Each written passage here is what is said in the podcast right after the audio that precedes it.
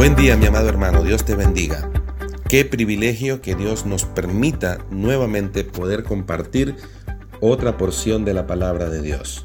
Acompáñame al libro de Mateo capítulo 18 versículos 21 y 22.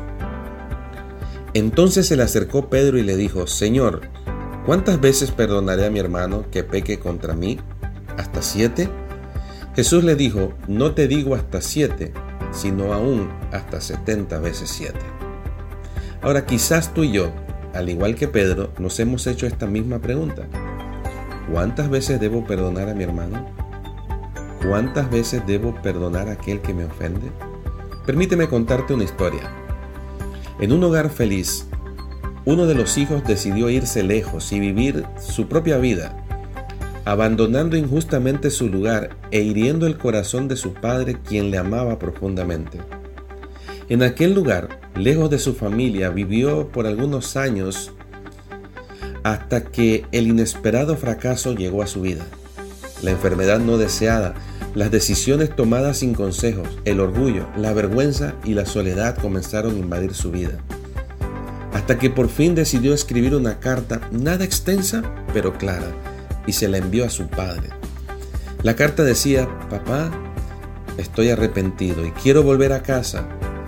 El domingo tomaré el tren de la tarde que pasa por detrás de la casa. Desde la estación puedo ver el gran árbol de nogal que plantaste en el jardín. Si me aceptas, solo cuelga un pañuelo blanco en el árbol. Al verlo desde el tren, sabré que tú me has perdonado y que puedo volver a casa. De lo contrario, simplemente seguiré de largo sin bajar. Sin más, tu hijo. Aquel domingo llegó. Aquel muchacho dudó en tomar el tren, por supuesto, lleno de vergüenza, con dudas, pero finalmente decidió subir. El corazón del muchacho latía cada vez más fuerte mientras aquel tren se acercaba a aquella casa. Aún no había llegado al andén cuando a lo lejos, desde la ventana de aquel tren, buscó aquel árbol. Su sorpresa fue tan grande cuando desde la ventana del tren se percató que no había un pañuelo colgado en, aquel nogal. No había un solo pañuelo en aquel árbol. No, no había un pañuelo, había cientos de esos pañuelos colgados en aquel árbol. Todo el gran árbol estaba cubierto de pañuelos blancos, como para que no le quede alguna duda de que él había sido totalmente perdonado. Aquel muchacho, con el rostro bañado en lágrimas, no pudo esperar que el tren se detenga. Bajó apresuradamente las escaleras, corrió hasta el andén hasta encontrarse con su padre y fundirse en un abrazo de reconciliación. ¿Sabes? El Evangelio nos habla de una gran noticia. La gran noticia del Evangelio de Jesús es que Dios ya nos ha reconciliado en la persona y obra de Cristo. Lo que le corresponde ahora al hombre es aceptar esa reconciliación. Dios te está esperando. Bájate del tren en que viajas por la vida y corre al encuentro de tu Salvador. De la misma manera, quienes ya hemos sido reconciliados, debemos perdonar así como Cristo nos perdonó. Nuestra vida debe ser como aquel árbol plagado de cientos de pañuelos blancos, representantes indiscutibles de nuestra disposición continua a conceder el perdón de buena gana en cualquier momento que una persona ya sea que confiese o no su, falta. Cualquiera que sea el pecado que haya cometido, sin importar qué tan severo, qué tanto daño causó, debemos estar dispuestos a perdonarlo. ¿Sabes? El fundamento para el perdón no se sostiene en la justicia, en lo justo. Se sostiene en el perdón que se otorga por medio de la gracia y no por el mérito de la persona que ha ofendido. Otorgamos el perdón aún antes que el ofensor se arrepienta en nuestra mente, alma y corazón. Le eximimos y le liberamos de la culpa antes de que Él dé algún paso hacia buscar la reconciliación. Quizás nosotros hemos pensado que solo estamos dispuestos a otorgar el perdón cuando el ofensor da pasos de arrepentimientos o de cambios en su vida. Entonces diríamos, ahí estamos listos para perdonarlo.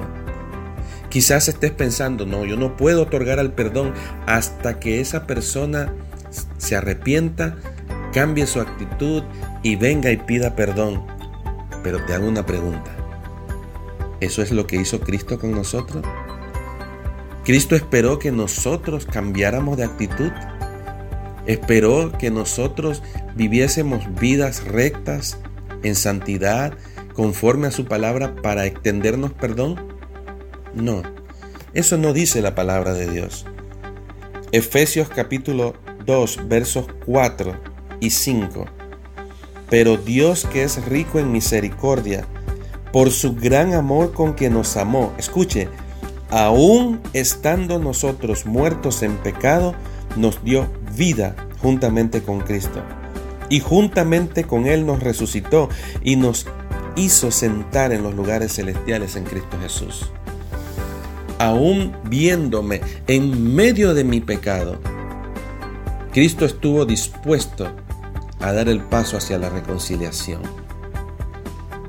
Ahora, aunque el perdón no significa directamente la reconciliación, otorgamos perdón esperando y anhelando que la relación llegue a la reconciliación con aquel o aquellos a, quienes hemos perdonado. Muchas personas dicen, sí, yo le perdoné, ya yo le he perdonado en mi corazón, pero no tienen ninguna disposición a restaurar la relación. Pero mire lo que dice Gálatas 6.1. Hermanos, si alguno fuere sorprendido en alguna falta, vosotros que sois espirituales, restaurarle con espíritu de mansedumbre, considerándote a ti mismo, no sea que tú también seas tentado. El propósito de la reconciliación es restaurar la relación que se ha perdido. Dios hizo eso con nosotros. Él hizo todo lo necesario para restaurar la relación. Pero no solamente nos perdonó, nos hizo parte de su familia, nos reconcilió con Él para que tuviésemos esa intimidad nuevamente con Él. Si has otorgado el perdón, pero no estás esperando la restauración de la relación, quizás sería un buen momento para autoexaminarte y considerar si verdaderamente has perdonado o solo hablas palabras sin un fundamento de amor. Primera de Juan, capítulo 3, verso 18 dice, hijitos míos, no amemos de palabra ni de lengua, sino de hecho y en verdad. Recuerda que el perdón no es sinónimo de una reconciliación inmediata.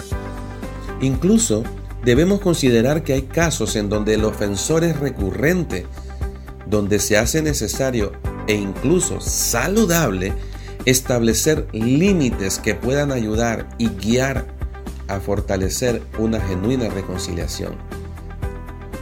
Pero a estos límites le precede el amor, el perdón y el deseo genuino de reconciliación. Romanos 12, 18 dice, en cuanto dependa de ti el estar en paz con todo. ¿Cuántas veces debes perdonar? ¿Siete? Bueno, entonces, si 70 veces 7 te ofenden, 70 veces 7 perdonas. Y si 70 veces 7 te piden perdón, 70 veces 7 perdonas. Lógicamente, esto involucra un costo para ti, costo que solo estarás dispuesto a pagar cuando confías en lo que Dios está haciendo y respondes en obediencia a Dios pero te puedo garantizar que el mayor beneficiado de otorgar el perdón vas a ser tú mismo. Dios te bendiga.